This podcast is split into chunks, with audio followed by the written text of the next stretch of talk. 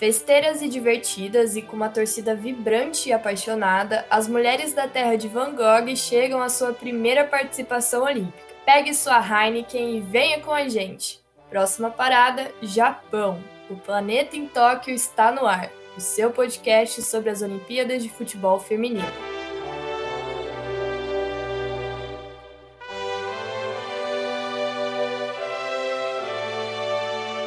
Oficialmente, a seleção holandesa de futebol feminino foi criada em 1973, quando passou a ser administrada pela Real Associação Neerlandesa de Futebol. Até metade da última década, a equipe não tinha nenhuma tradição no cenário internacional. O grande salto do futebol feminino holandês aconteceu nos últimos cinco anos. Nesse período, a equipe conquistou uma Eurocopa, um vice-campeonato da Copa do Mundo e a inédita classificação para os Jogos Olímpicos de Verão. Registros mostram que em setembro de 1956, a seleção feminina da Holanda fez a sua primeira partida na história.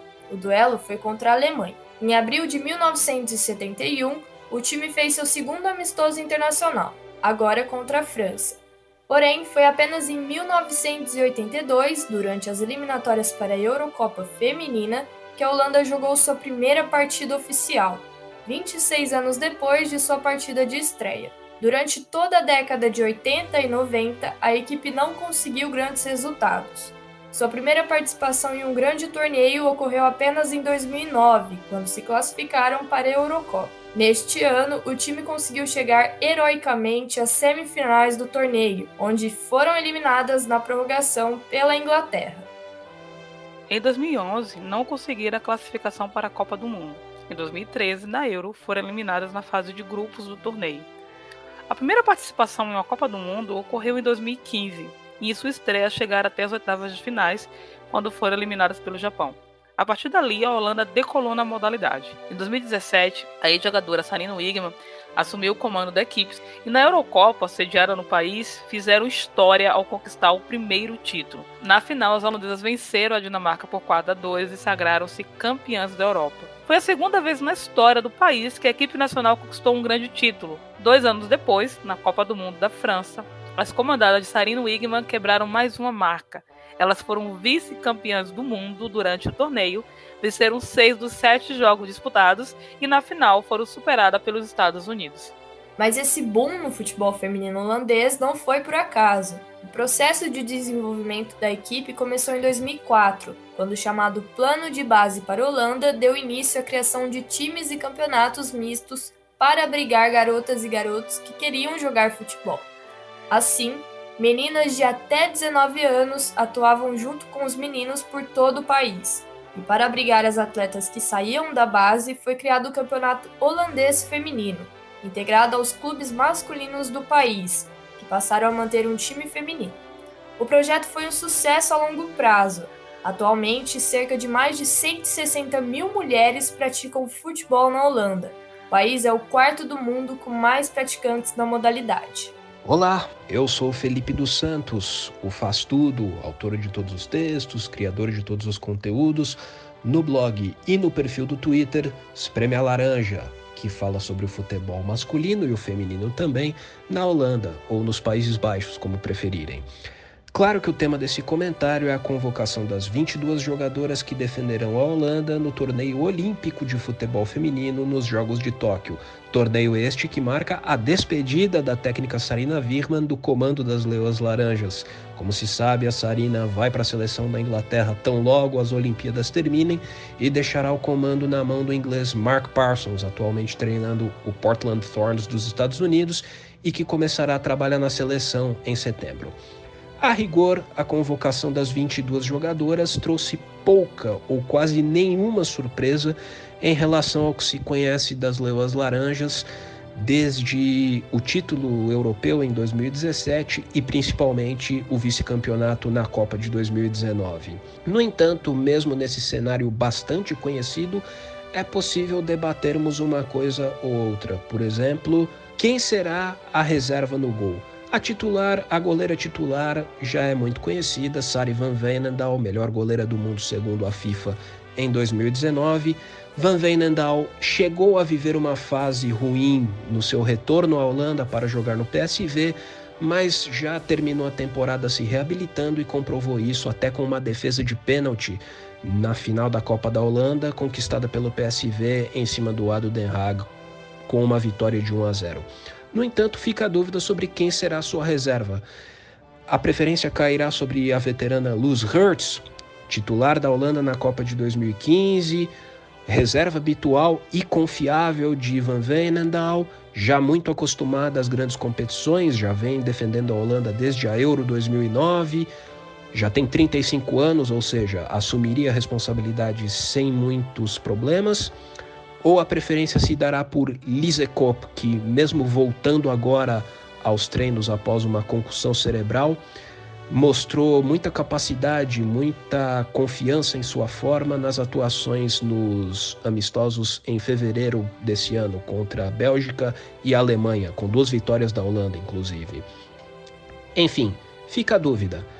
Para a reserva de Van Veenendaal, a preferência irá para a experiência de Luz Gertz ou para a juventude e para a vitalidade de Lise Kopp. Vejamos, vejamos até se será necessário, uma vez que Van Veenendaal é absoluta no gol.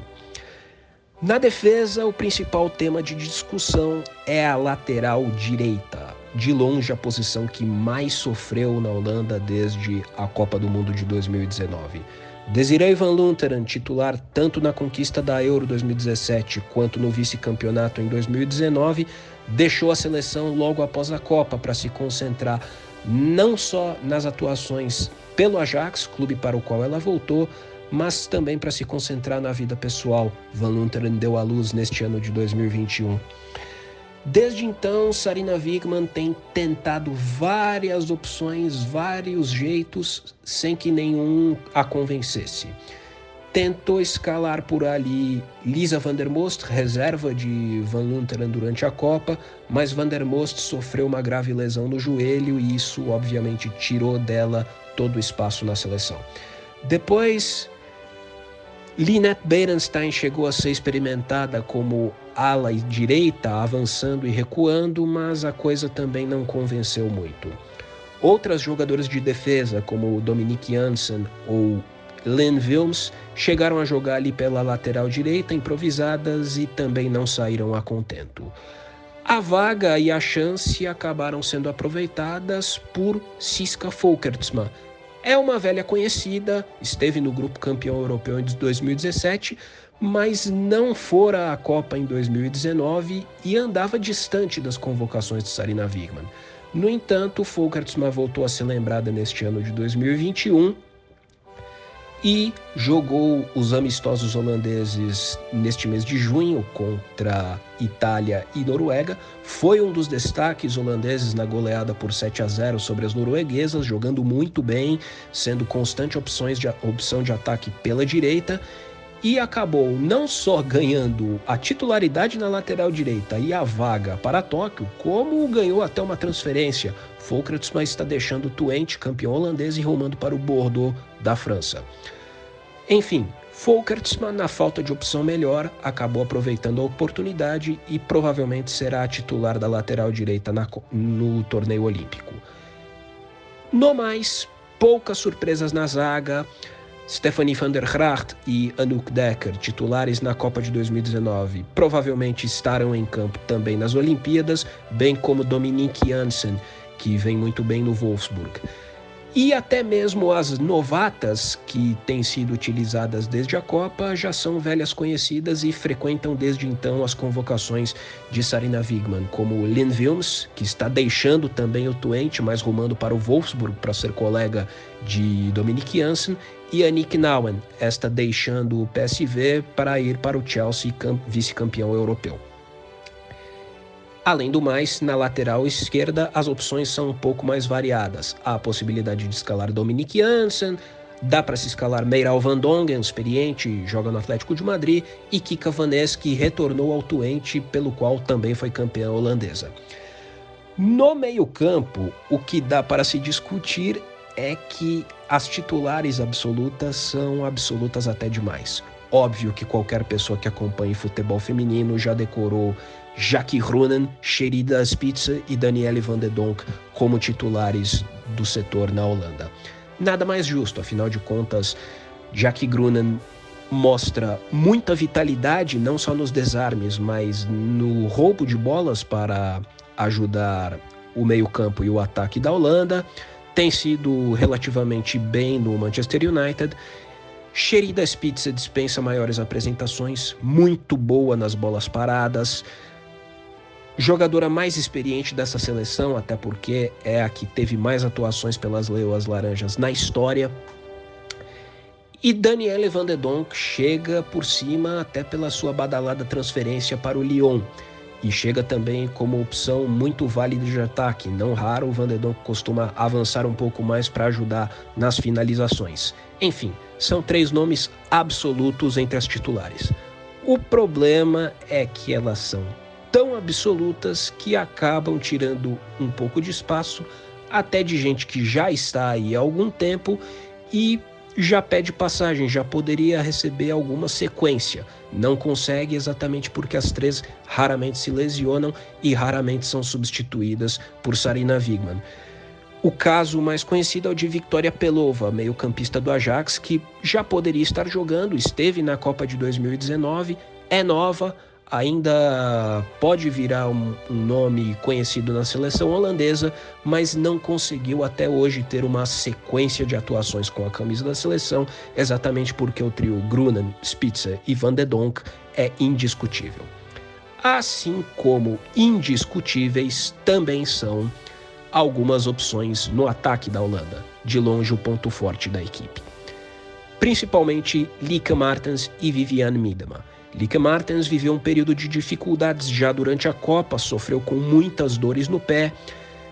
Depois do torneio foi operada, passou um tempo se recuperando, teve dificuldades de adaptação ao Barcelona e à cidade de Barcelona, mas parece ter superado tudo isso em, 2021, jogando muito bem, sendo um dos destaques do Barcelona campeão da Liga dos Campeões e também mostrando qualidades na goleada por 7 a 0 sobre a Noruega, amistoso que acabou virando de despedida da seleção holandesa rumo a Tóquio. Havia o planejamento de fazer um amistoso contra a África do Sul, mas um surto de infecções pelo coronavírus que infectou cinco jogadoras sul-africanas, inviabilizou o amistoso, que foi substituído por um treino aberto para se despedir da, da torcida.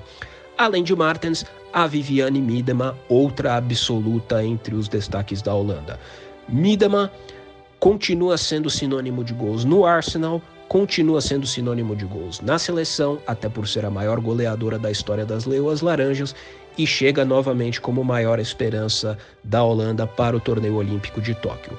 A única mudança veio numa das pontas. Havia muito tempo, Jill Rord era uma das reservas mais utilizadas por Sarina Wigman, mas já demonstrava que iria virar titular. Após a Copa, Rord conseguiu. Superou Shanice van der Sanden, que veio em queda de produção, e Linette Berenstein, que nunca conseguiu aproveitar as chances que teve para virar titular. E Rord mostrou por que poderia fazer isso, sendo o destaque na campanha perfeita da Holanda que a levou de novo à Euro 2022, que seria 2021. Hort atuou nos 10 jogos e foi a melhor jogadora em uma campanha perfeita. 10 jogos, 10 vitórias para a Holanda. E por isso, Hort não só virou titular da ponta direita, junto a Miedema no meio do, do ataque e Martens na ponta esquerda, como mostra até mais capacidade técnica do que suas concorrentes de posição. Basta dizer que quando a convocação para as Olimpíadas estava limitada a 18 nomes, Hord foi convocada como a única outra atacante do grupo além de Miedema, até porque tanto pode jogar nas pontas como no meio da área, evitando que Sarina se preocupasse em chamar atacantes exclusivamente de área, como Renate Janssen, do Twente, campeão holandês, ou mesmo Katia Snuis, do Bordeaux, ou mesmo Joel Smith, que está deixando o PSV rumo ao Wolfsburg.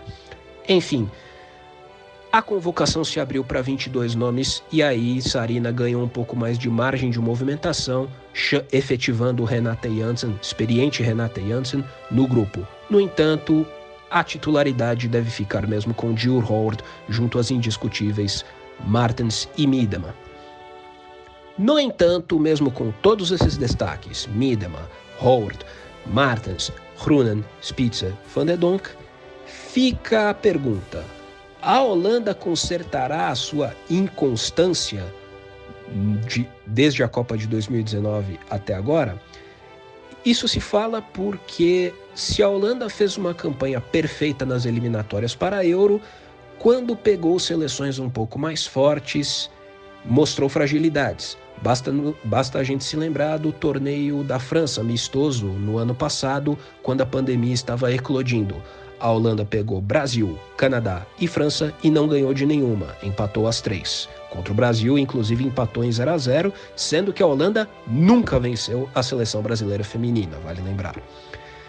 Quando pegou os Estados Unidos no amistoso badalado pela repetição da final da Copa no fim do ano passado, fim de 2020, não só levou outro 2 a 0, como teve uma atuação até pior do que teve na final da, na final da Copa do Mundo. Tal inconstância da Holanda, os altos e baixos se revelaram mais fortes até nos amistosos já realizados neste ano de 2021. Nem tanto nos de fevereiro, porque a Holanda foi bem, goleou a Bélgica por 6 a 1 e venceu a Alemanha, rival sempre respeitável, por 2 a 1 mas nos amistosos de abril isso se notou à perfeição. Pegando a Espanha, que não vai aos Jogos de Tóquio, a Holanda foi presa fácil. Levou 1 a 0, ficou encurralada na defesa diante da pressão do jogo espanhol e poderia ter levado mais gols e não seria injustiça nenhuma, visto a franca superioridade das espanholas. No entanto, pegando a Austrália, a adversária um pouco mais forte, até porque também estará em Tóquio, a Holanda voou, jogou muito bem, fez 5 a 0 e dominou completamente as ações. Essa irregularidade foi novamente vista nos últimos amistosos antes dos Jogos Olímpicos.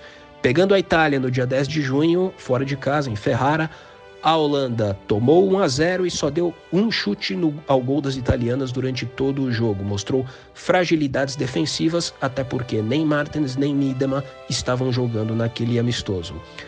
Isso preocupou novamente a torcida. A preocupação diminuiu quando a Holanda pegou a Noruega no dia 15 de junho em Enschede.